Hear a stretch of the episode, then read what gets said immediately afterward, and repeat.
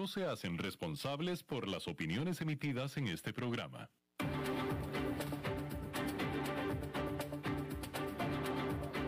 Inicia a las 5 con Alberto Padilla. Un programa diseñado con el objetivo de llevarte diariamente un tema de actualidad, acompañado siempre de reconocidos editorialistas, de lunes a viernes a las 5 de la tarde por CRC 89.1 Radio. A las 5 con Alberto Padilla. Hola, ¿qué tal? Saludos, bienvenidos a esta emisión de A las 5 con su servidor Alberto Padilla. Muchísimas gracias por estarnos acompañando.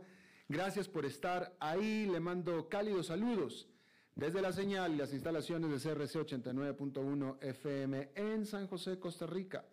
Desde donde estamos transmitiendo hasta el tiempo, hasta el punto en el tiempo y en el espacio en el que usted nos está escuchando, porque estamos transmitiendo en diferentes vías. Por ejemplo, en Facebook Live, en la página de este programa, a las 5 con Alberto Padilla, así como también en podcast, en las diferentes más importantes plataformas para ello, Spotify, Apple Podcast, Google Podcast y otras cinco importantes más. Aquí en Costa Rica, este programa que sale en vivo en este momento a las 5 de la tarde, se repite todos los días a las 10 de la noche aquí en CRC 89.1 FM.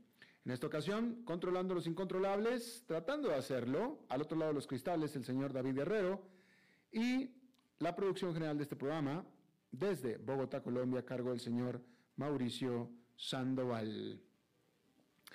Bien, hay que decir que cuando menos hay una importante voz, y si es una importante voz, ya hay varias voces no tan importantes o no tan notables que también deben de estar hablando de la estanflación.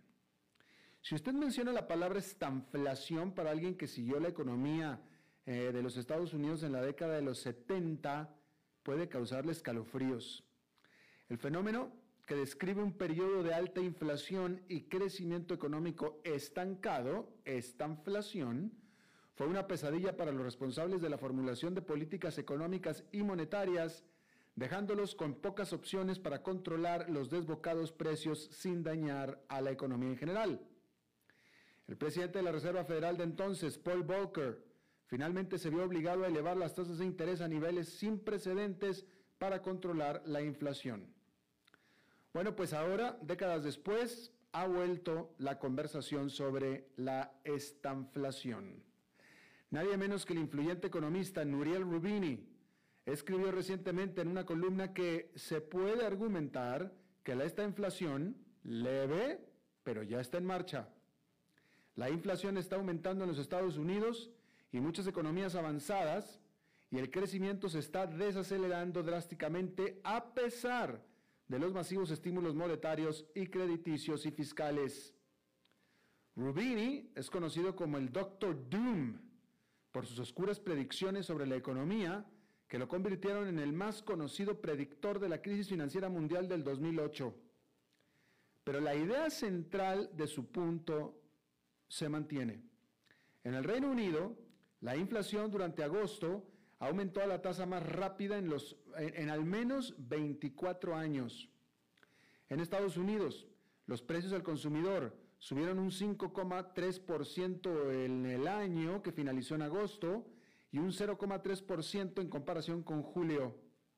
Eso fue mejor que en los últimos meses, pero muy por encima de las normas prepandémicas. Mientras tanto, los economistas han estado rebajando las predicciones para el crecimiento económico a medida que evalúan el impacto de la altamente contagiosa variante Delta del coronavirus que llega cuando algunas medidas de estímulo comienzan a disminuir.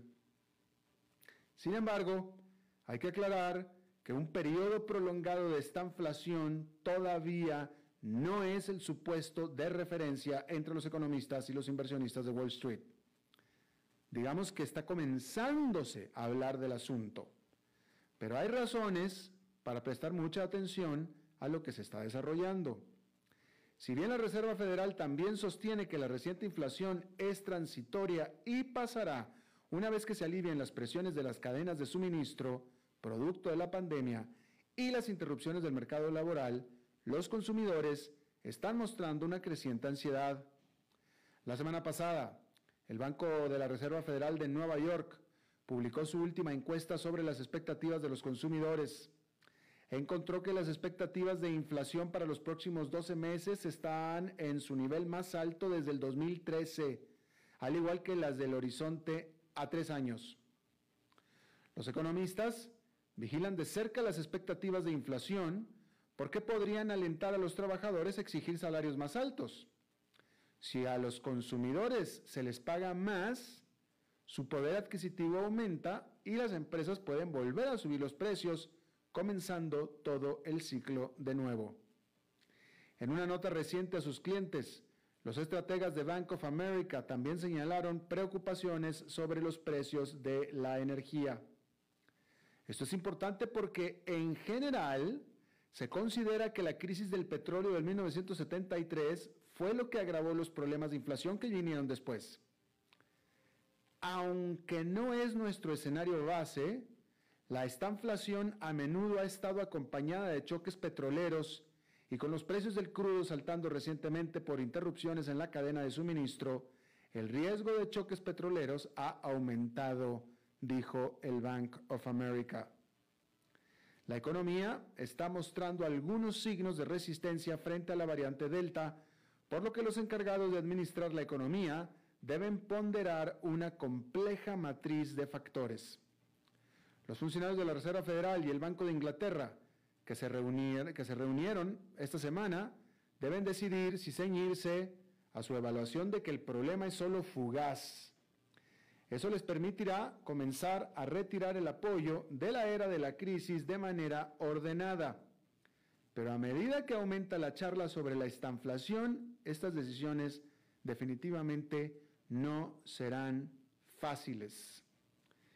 Y en ese sentido, hay que decir que en muy poco tiempo el panorama se le ha cambiado por completo a la Reserva Federal, porque hasta hace apenas unas cuantas semanas la economía venía recuperándose fuerte. Hace apenas, de hecho, seis semanas, la Reserva Federal estaba enviando señales de que ya era hora de comenzar a disminuir el apoyo a la economía estadounidense durante la era de la crisis.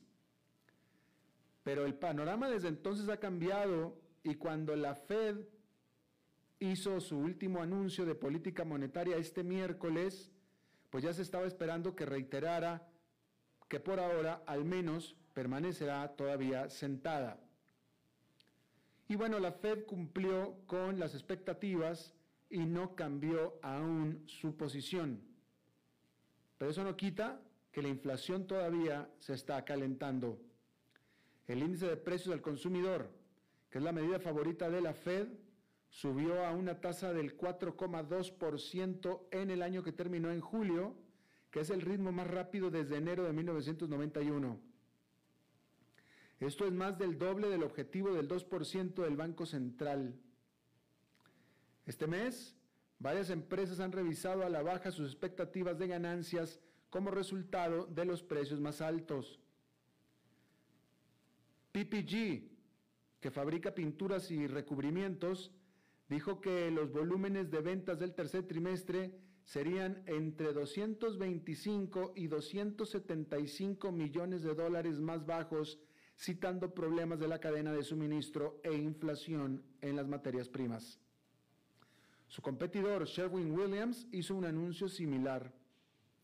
Algunos datos económicos también indican que la economía de Estados Unidos está sobrellevando el impacto de la variante Delta.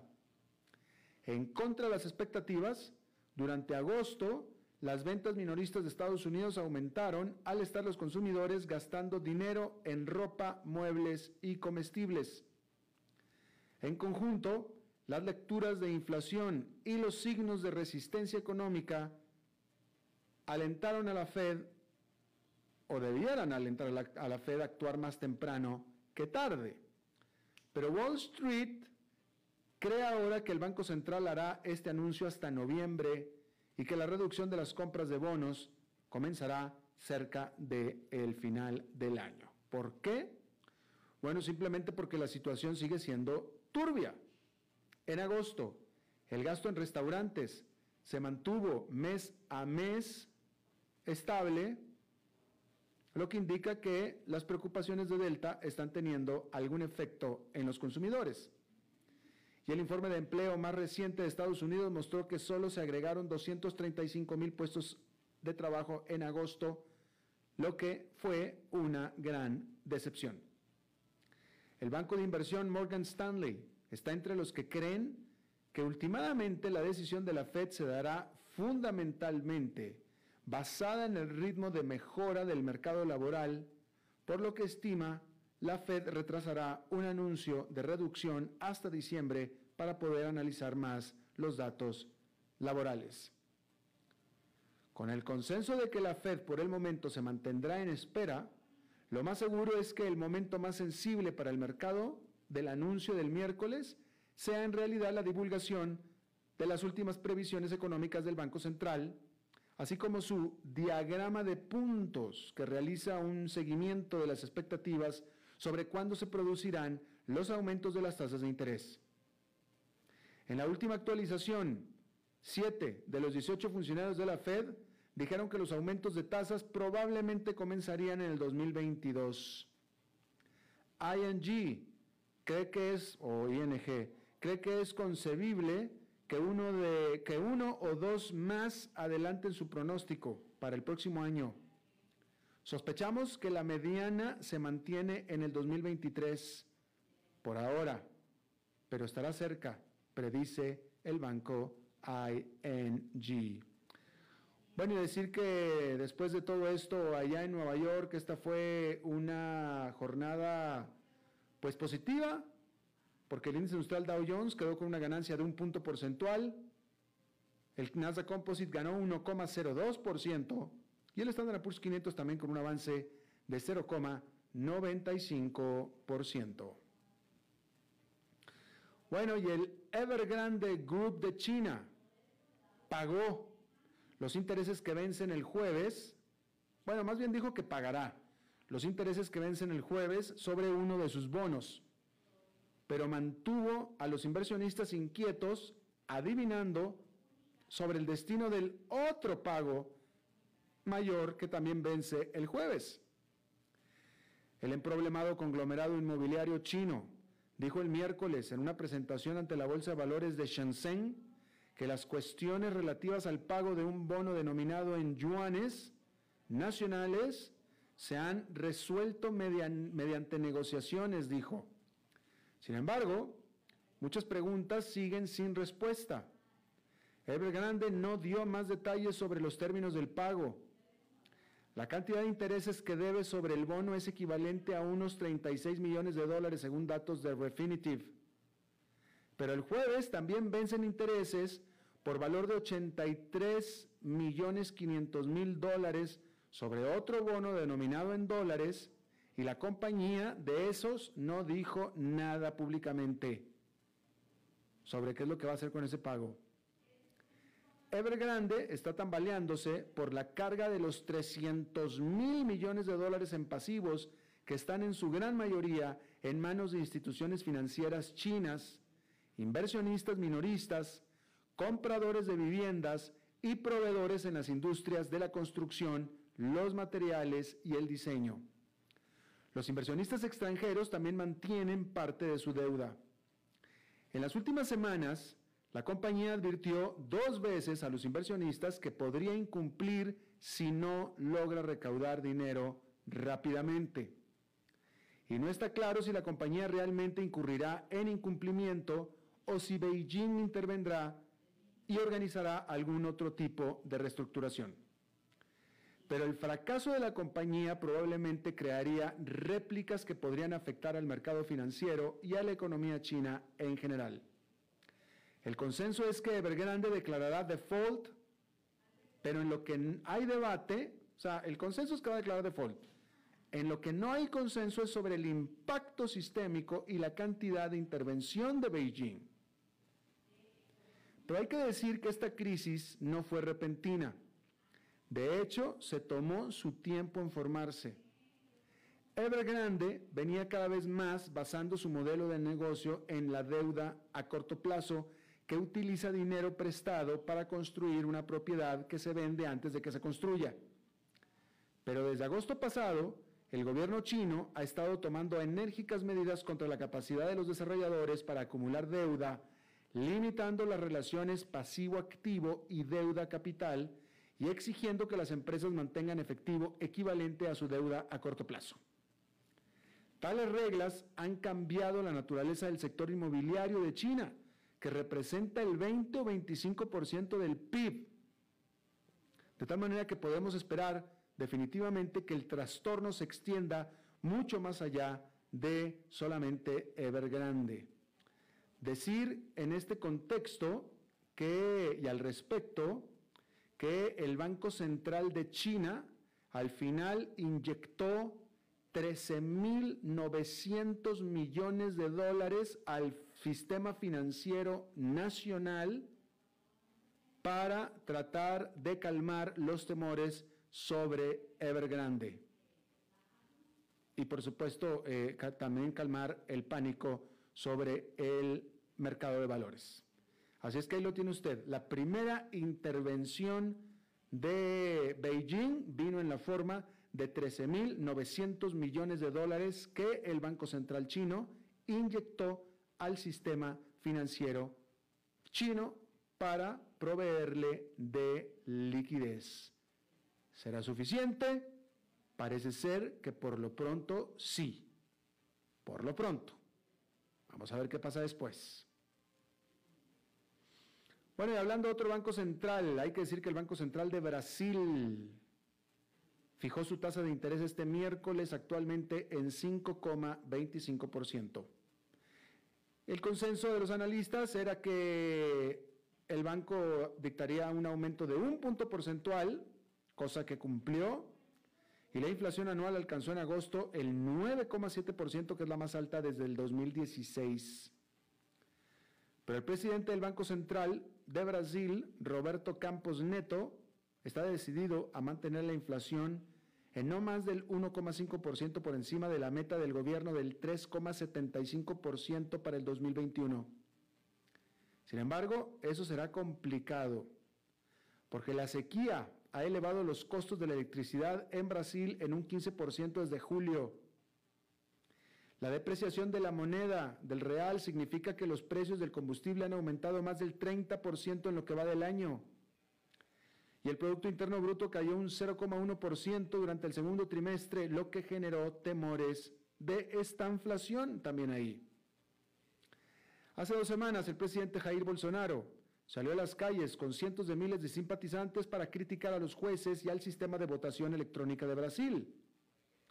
Al día siguiente, en medio de los temores de un golpe, los precios de las acciones de las empresas que cotizan en el Bovespa, eh, que es el principal índice bursátil, de Brasil cayeron casi un 4% y el real perdió más de 2% de su valor.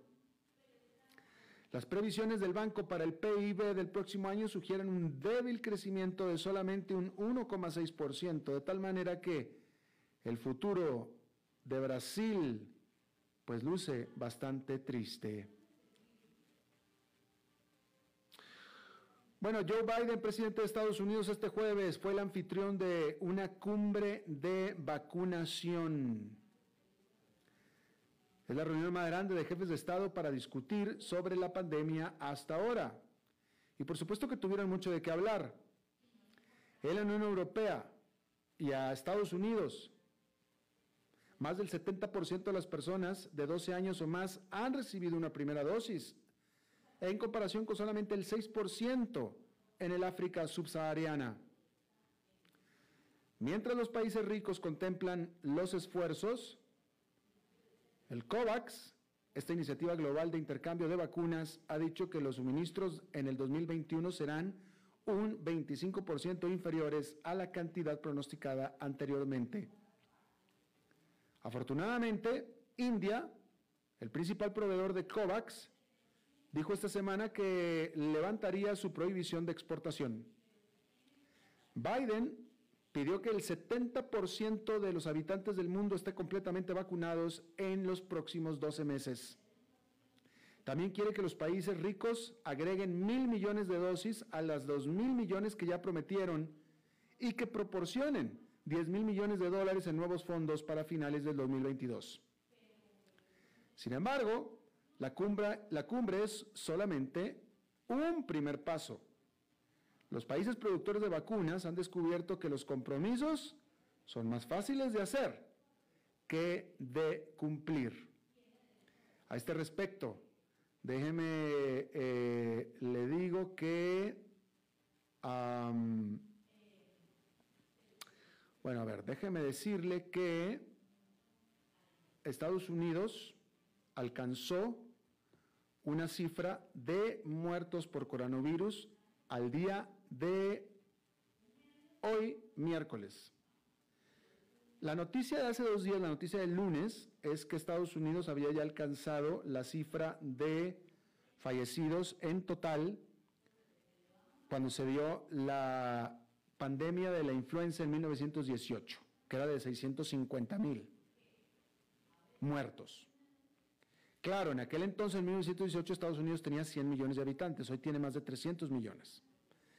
Es decir, que hubo una mayor tasa, mucho mayor proporción de muertos en 1918 que la de ahora. Para tener la tasa que se dio en 1918 se necesitarían en Estados Unidos 2 millones de fallecimientos. Estamos muy lejos de eso.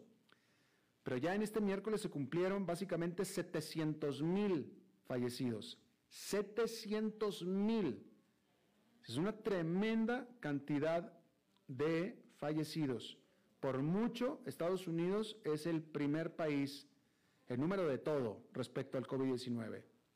El segundo distante país en fallecimientos es la India con 400, no es cierto, ese es Brasil con 592 mil.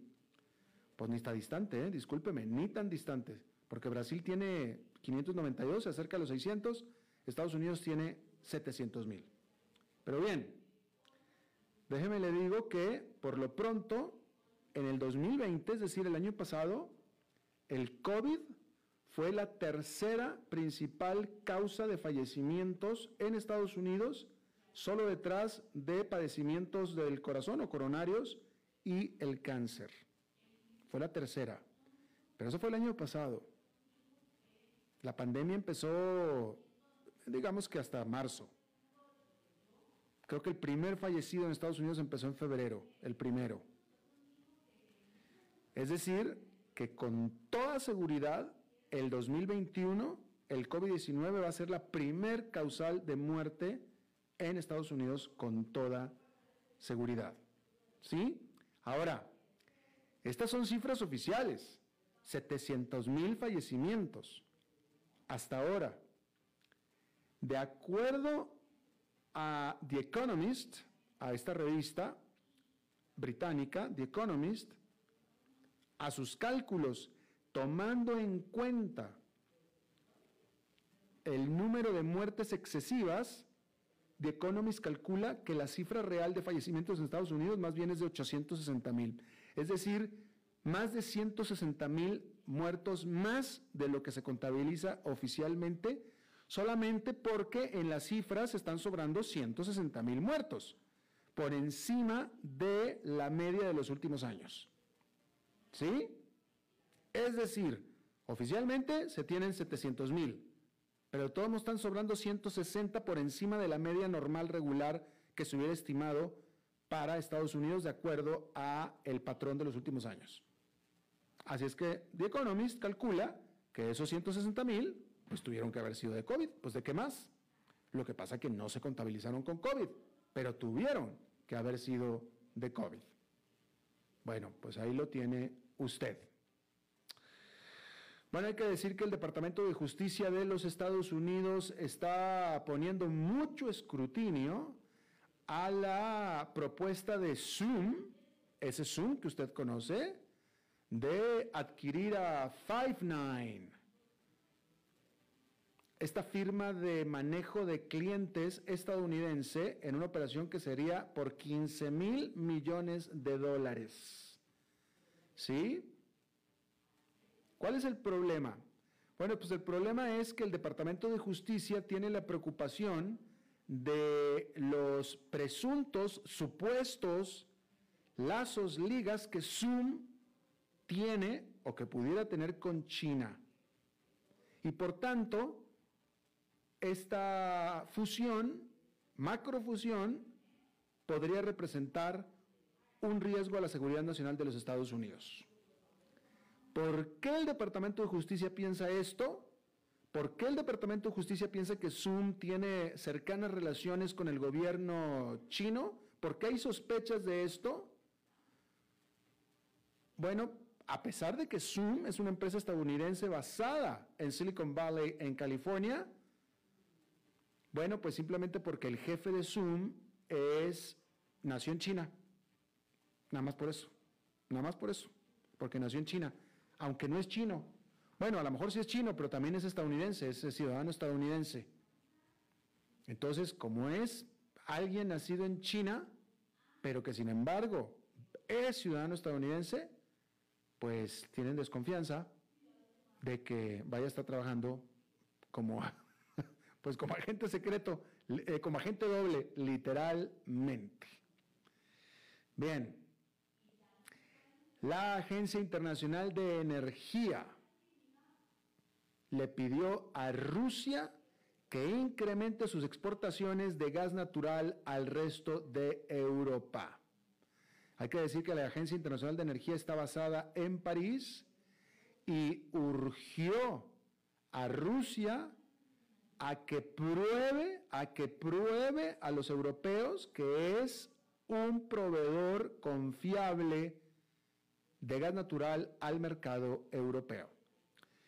¿Por qué? Bueno, pues porque los políticos en la Unión Europea acusan a Rusia de que en realidad está acaparando el gas o que se está que está cerrando la llave, punto, que está cerrando la llave como manera de presión para que le aprueben a Rusia su gasoducto, el Nord Stream 2, que va hacia Alemania y que todavía no se lo aprueban. Y entonces, presuntamente, Rusia estaría cerrando la llave al gas europeo, lo cual está haciendo que el gas escasee y por tanto explote en precio. Pero lo que no se explica es por qué Noruega también está teniendo problemas en el suministro de gas hacia Europa, porque Noruega también exporta gas. Y también las exportaciones de Noruega están decayendo en estos momentos. Y esa es la parte que no se pues explica definitivamente. ¿No? Bien.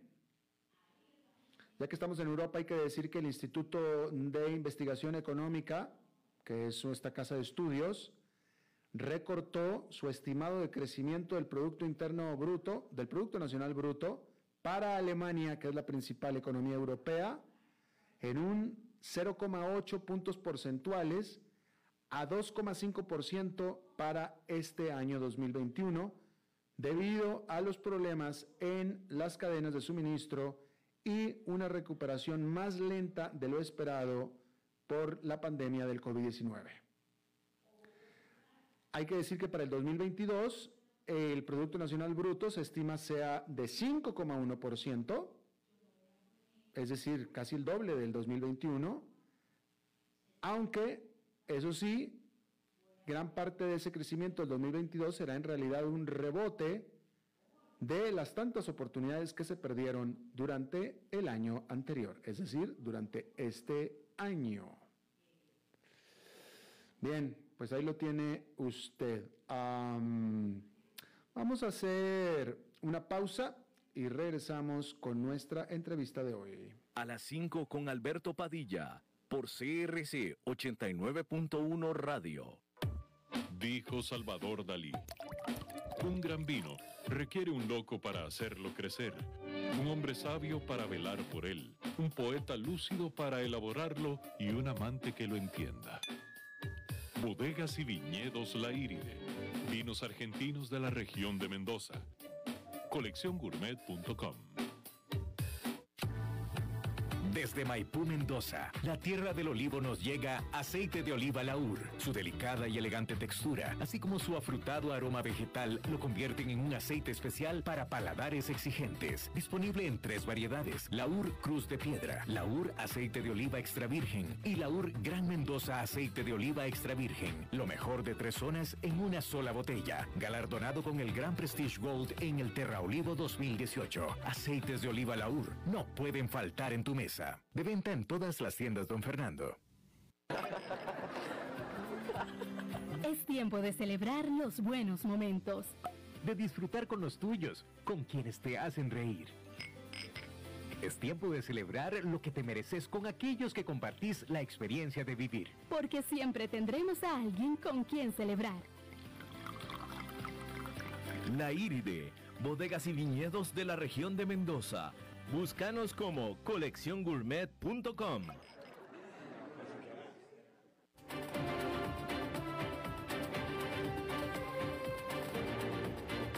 Seguimos escuchando a las 5 con Alberto Padilla. Bueno, hay que hablar de Brasil. Decir primero que el presidente de Brasil, Jair Bolsonaro, eh, estuvo atendiendo la Asamblea General de las Naciones Unidas este martes y en su discurso, Jair Bolsonaro, eh, bueno, primero que nada, como estábamos viendo, Brasil es el segundo país con peores cifras de coronavirus, infecciones, muertes, fallecimientos de todo el mundo solo después de Estados Unidos, ¿sí? Decir que Brasil tiene 592 mm, mil fallecimientos por COVID-19 en este momento, casi 600 mil, con, más de 21 millones de casos totales de la pandemia. Es el segundo país con peores cifras después de Estados Unidos, ¿ok?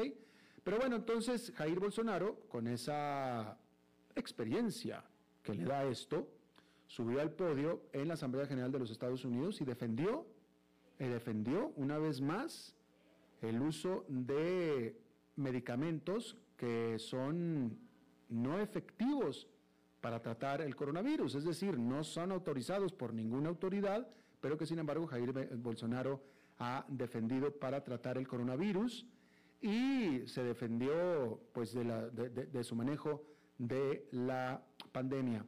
Hay que decir que, que Bolsonaro dijo en la asamblea que los doctores, los médicos deberían de tener más libertad de administrar medicamentos que son no probados para tratar el COVID-19 y se puso él como ejemplo de aquellos que se han recuperado de manera satisfactoria del COVID-19 después de haber utilizado un tratamiento que no está autorizado, específicamente una píldora contra la malaria, que incluso los estudios han demostrado o han encontrado que son no efectivos para tratar el COVID-19.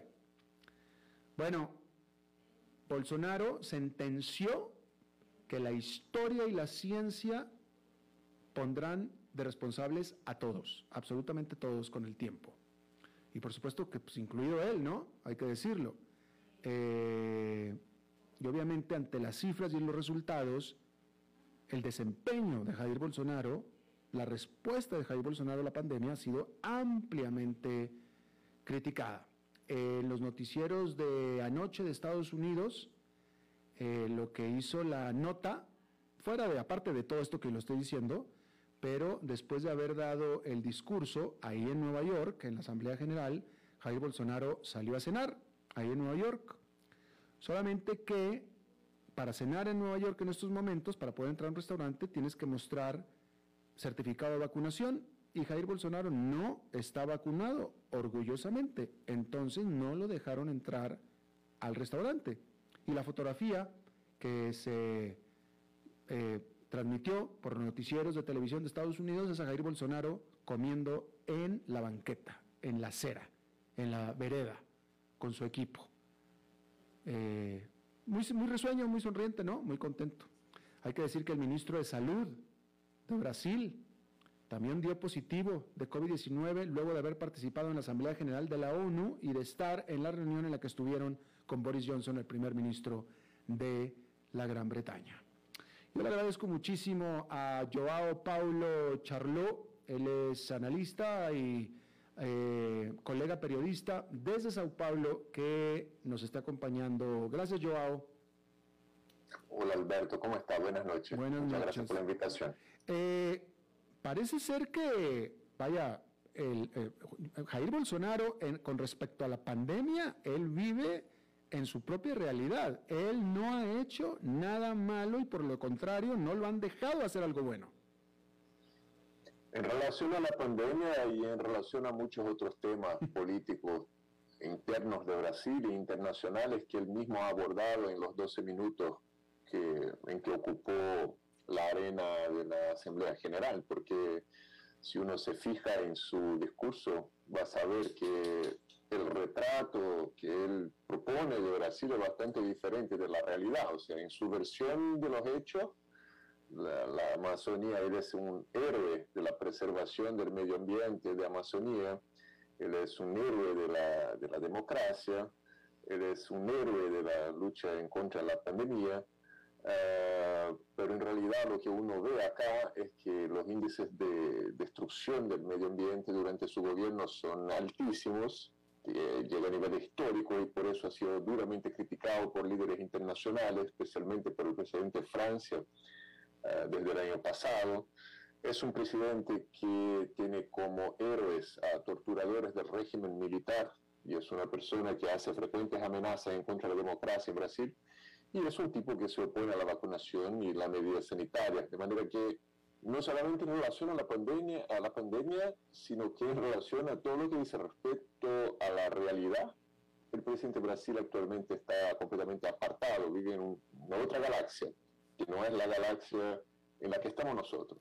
De manera que es un político que está en la vanguardia de este fenómeno del populismo de extrema derecha y del uso de las fake news, de las noticias falsas, como insumo de, proyección de su carrera ah, política. Eh, ¿qué, ¿Qué justificación o qué dice él? ¿Cómo razona? ¿Cuál es su razonamiento sobre los números de la pandemia de Brasil? 600 mil fallecimientos en Brasil en poco más de un año. ¿Cómo, ¿Qué dice él al respecto?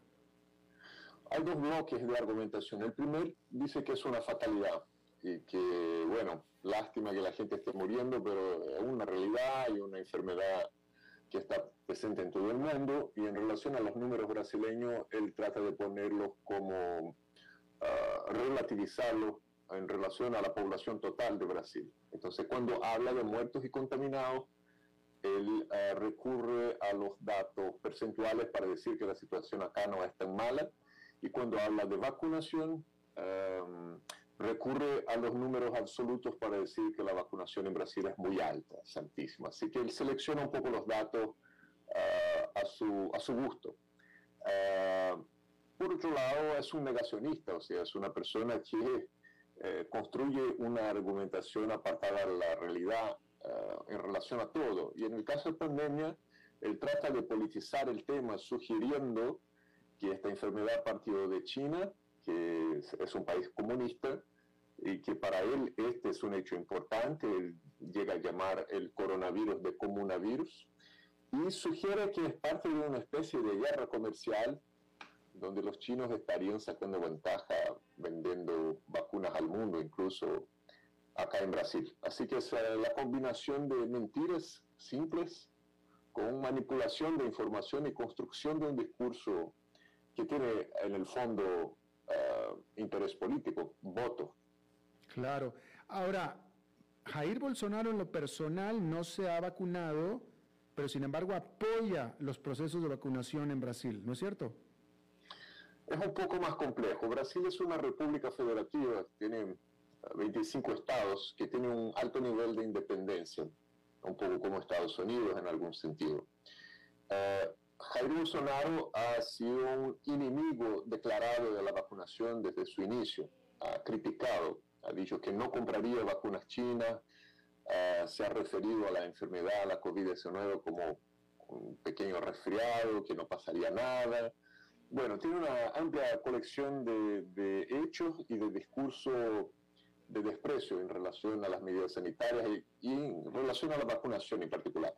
Lo que pasa es que el hecho de que Brasil sea una república federativa con estados relativamente independientes, esto genera un alto grado de autonomía de los gobernadores estaduales. Y la Suprema Corte acá en Brasil ha respaldado este alto nivel de autonomía de los gobernadores y los gobernadores han tomado la delantera en el sentido de hacer eh, los contratos de para adquirir y para utilizar las vacunas, especialmente en el caso de San Paulo, que es el estado donde estoy, que es el estado más importante de la federación, donde un tipo, un gobernador que se llama João Doria, que también tiene interés en participar de la disputa presidencial del próximo año, ha hecho de la compra de las vacunas su gran bandera política. Así que la descentralización generó este fenómeno, donde el presidente está en contra, pero los gobernadores trabajan en paralelo para obtener vacunas.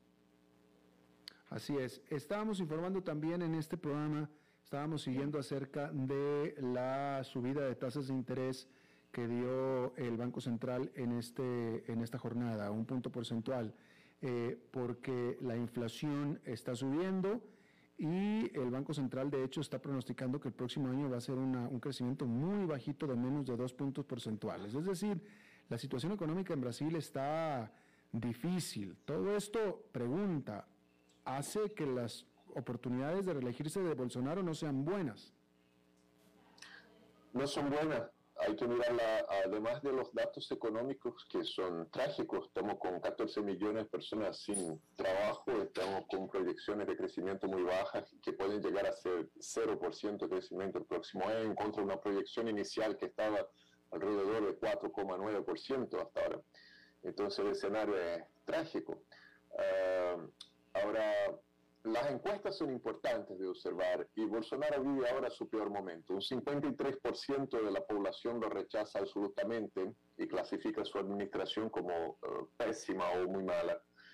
Él tiene apoyo de un núcleo duro que está alrededor del 20-22% y con eso no puede ganar la elección.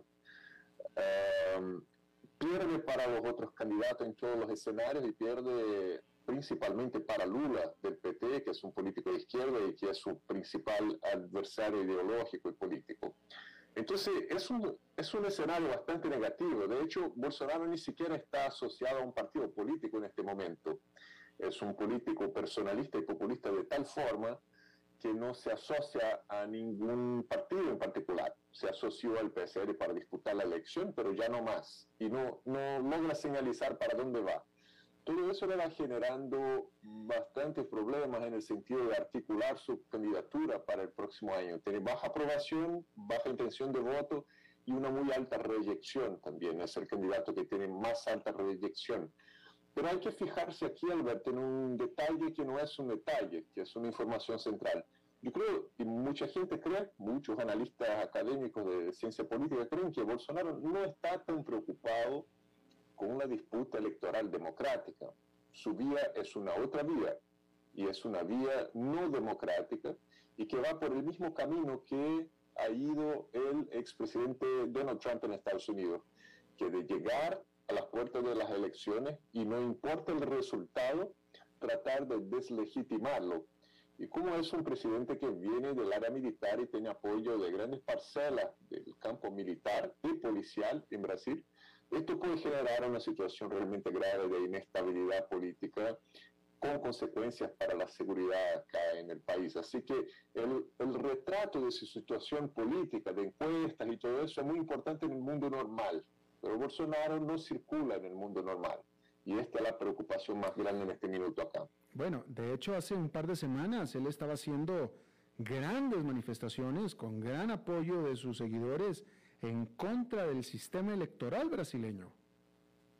Sí, ha hecho una manifestación en el día 7 de septiembre, por ejemplo, la última manifestación gobernista, lo que es bastante raro, ¿no? Normalmente la gente sale a la calle para protestar en contra del gobierno, pero él lleva su, su 22% de apoyadores a la calle para manifestar apoyo a sí mismo y hace un poco como, como Nayib Bukele, como estos nuevos líderes populistas de, extrema derecha, en el sentido de animar su base más ideológica en contra la prensa, en contra la academia y sobre todo ahora en contra la Suprema Corte, porque sabe que este es el ente que le puede dificultar los planes de amenazar la institucionalidad.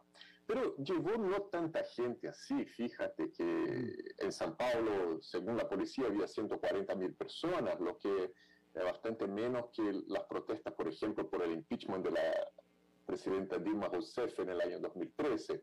Pero si uno va a su discurso en Naciones Unidas, y esto es un ejemplo de cómo es un mentiroso, porque no hay otra palabra, ya que hay que ser claro en relación a eso. Él va a Naciones Unidas y con todas las letras dice que el 7, 7 de septiembre en Brasil ha sido la manifestación eh, más grande de la historia de Brasil. O sea, uno cuando escucha eso como periodista, una persona que está responsable por reportear y decir qué es lo que el presidente está diciendo, eh, me llega a faltar palabras que no sean mentira y mentiroso, porque está lejos de haber producido la manifestación más grande de la historia del país. Pero para concluir este raciocinio, eso ya no importa para él, porque está tan conectado a una base extremada de gente que tiene una conexión emocional con su mensaje y que está, como él, completamente apartada de la realidad, que el hecho de que lo que dice no, no, no no combine con la realidad, eh, sea una mentira, eso para esta gente ya no importa. Por último, a Dilma Rousseff la sacaron del poder y no era tan impopular como eh, eh, Jairo Bolsonaro y tampoco me parece que los delitos de la que la acusaron eran tan importantes como los que se le pudiera comprobar y acusar a Jair Bolsonaro. Y sin embargo, Jair Bolsonaro ahí sigue. Sí, es que, bueno, a ver, son cosas, vamos a ver. Eh, que Dilma Rousseff eh, fue acusada no de corrupción ni nada, sino que de mal manejo del presupuesto, de haber entregado la información que no correspondía al Congreso para la aprobación de las cuentas públicas. O sea, es casi un detalle administrativo, digamos, y es un error o un acto que otros presidentes habían cometido en el pasado, que no es regular, pero que resolvieron destituir a ella y no a otros presidentes en el pasado. Como no tenía apoyo en el Congreso en este momento y como había presión de las calles y la economía no estaba buena, se cayó. Yo creo que fue una destitución política. Me preguntan a veces si es un golpe y yo dijo, no creo que haya sido un golpe, pero creo que ha sido un golpe bajo, digamos. Pero dentro de la articulación política, no un problema judicial. Bolsonaro em, ha hecho algo que ella no, no logró hacer. O sea, e, ella Bolsonaro logró hacer algunas alianzas bastante importantes con un, con un sector del Congreso que se, se llama acá Centrón, o sería como el Gran Centro, que es un grupo muy grande de políticos de poca tradición y de interés absolutamente fisiológico, de conseguir plata pública para hacer obras en sus ciudades de origen mm. y ganar votos. O sea, mientras tenga este tipo de apoyo, está bien. Y lo otro, o sea, está bien en el sentido de sobrevivir.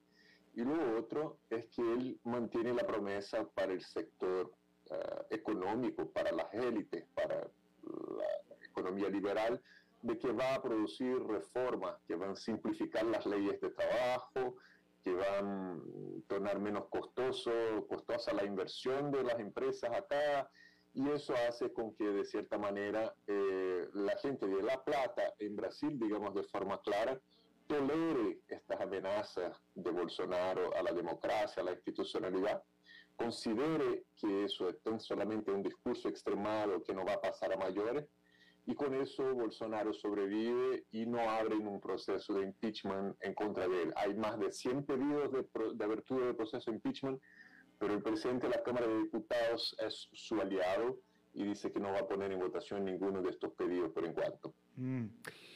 Bien, pues a Joe Paulo Charló, periodista brasileño de Sao Paulo, te agradezco muchísimo haber charlado con nosotros. Muchas gracias, Alberto, que esté bien. Hasta la próxima. Vamos a hacer una pausa y regresamos rápidamente con más.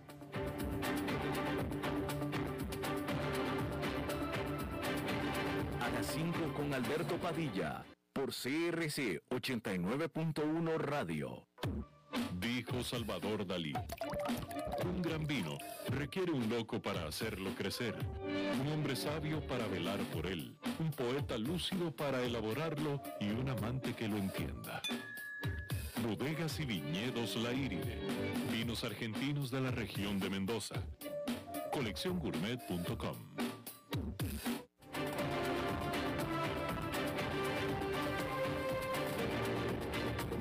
Seguimos escuchando a las 5 con Alberto Padilla. Bueno, gracias por continuar con nosotros. Bueno, eh, esta es eh, la ocasión de la semana que nos toca ir a visitar para charlar con alguien que disfrutamos mucho charlar con él, con el señor Dado, don Enfadado. ¿Cómo está, señor? Hola, ¿nos escucha? ¿Está hablando o no está hablando? Hola, hola, señor Dado, ¿está por ahí? A ver. Señor Dado. Hola, Alberto Padilla, ¿cómo está? Muy bien, ¿cómo está usted, hombre? Aquí estamos enfurecidos, te digo. Otra vez. Sí. ¿Qué está pasando? Sí, con lo que, con lo que está pasando en Australia, Alberto Padilla. ¿Con lo de los submarinos, señor Dado? No, no, no, no, déjame que te cuente. A ver.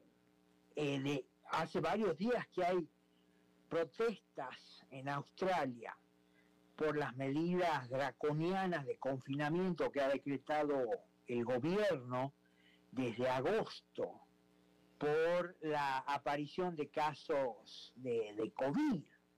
Entonces, el sindicato de la construcción están entre las principales fuerzas que han convocado a estas movilizaciones de protesta contra estas medidas que a ellos los está afectando porque no pueden trabajar, especialmente si no demuestran que están vacunados. Y volvemos al tema de la otra vez, que me tienen las bolas al plato, que quieren obligar a la gente a ponerse una vacuna, de, los, de lo contrario se los segrega, no pueden trabajar, no los contraria. Entonces hay un levantamiento que curiosamente los medios de comunicación establecidos no están difundiendo como se debería debido a la magnitud de estas protestas.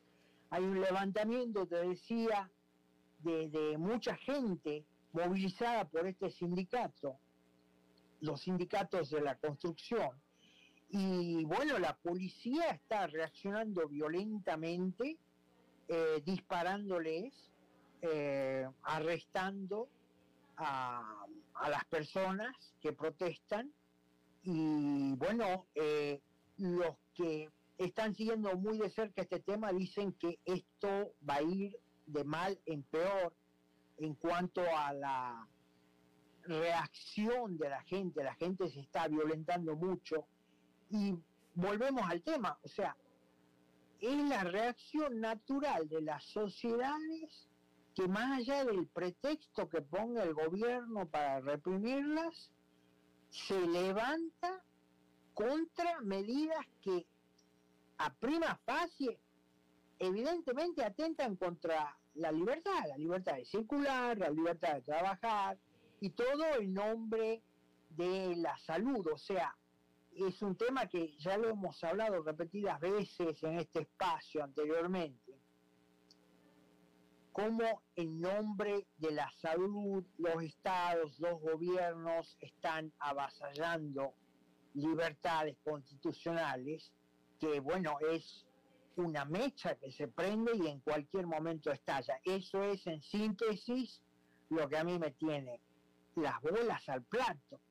Muy enfurecido porque, bueno, eh, de lo que se trata, mi punto de vista, para mí son sagradas las libertades, los derechos que están en todas las constituciones y es inadmisible que cualquier gobierno, nombre de cualquier pretexto, las avasalle de esta forma y ya vemos que Australia es uno de los puntos calientes en este momento del planeta, porque ellos desde que empezó la denominada pandemia, un país de unos 26 millones de habitantes, ellos han tenido solamente 1.800 muertes, ¿no? Y unas cuantas decenas de miles de casos de contagios.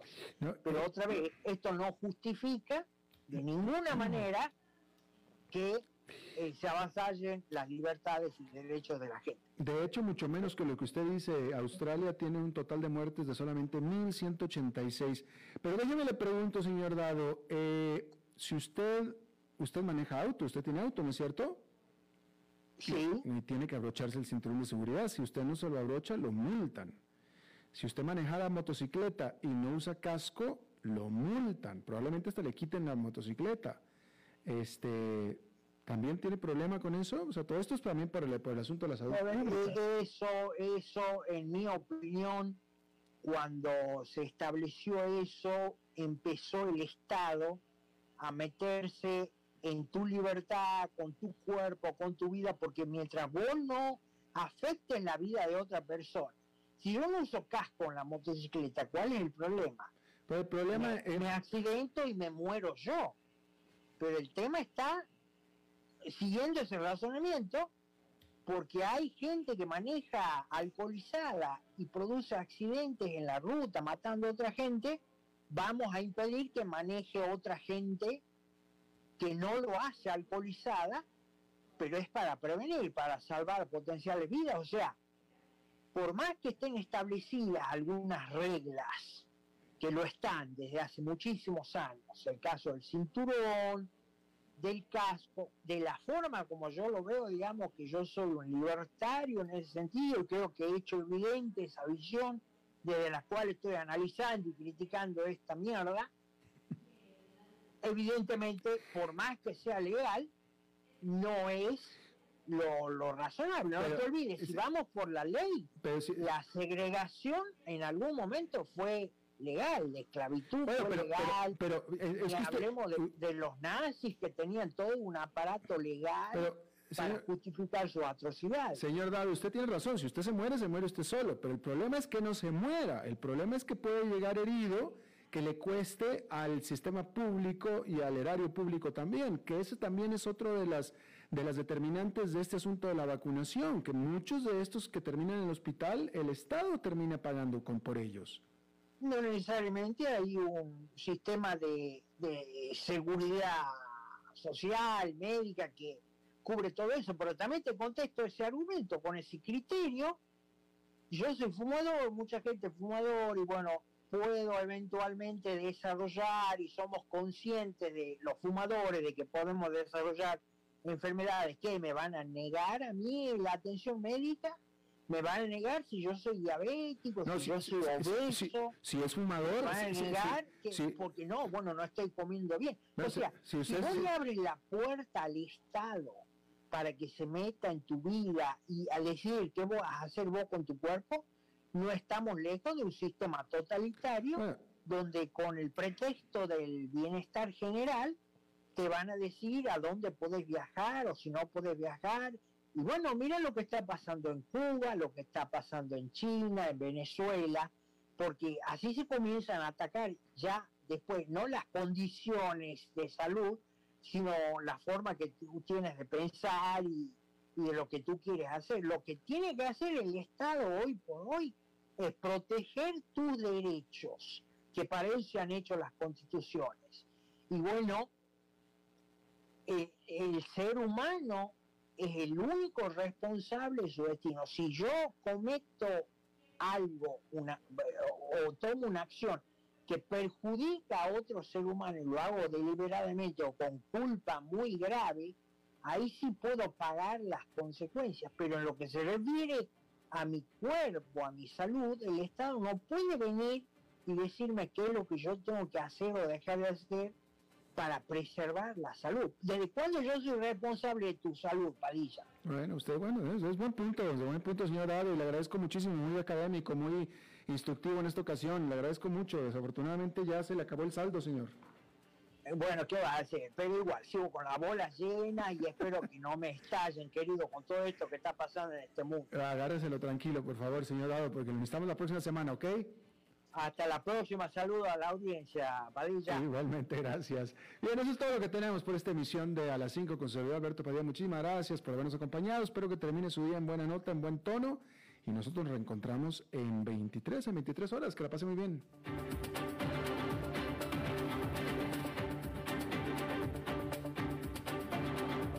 Concluye A las 5 con Alberto Padilla un programa diseñado con el objetivo de llevarte diariamente un tema de actualidad, acompañado siempre de reconocidos editorialistas, de lunes a viernes a las 5 de la tarde por CRC 89.1 Radio, a las 5 con Alberto Padilla.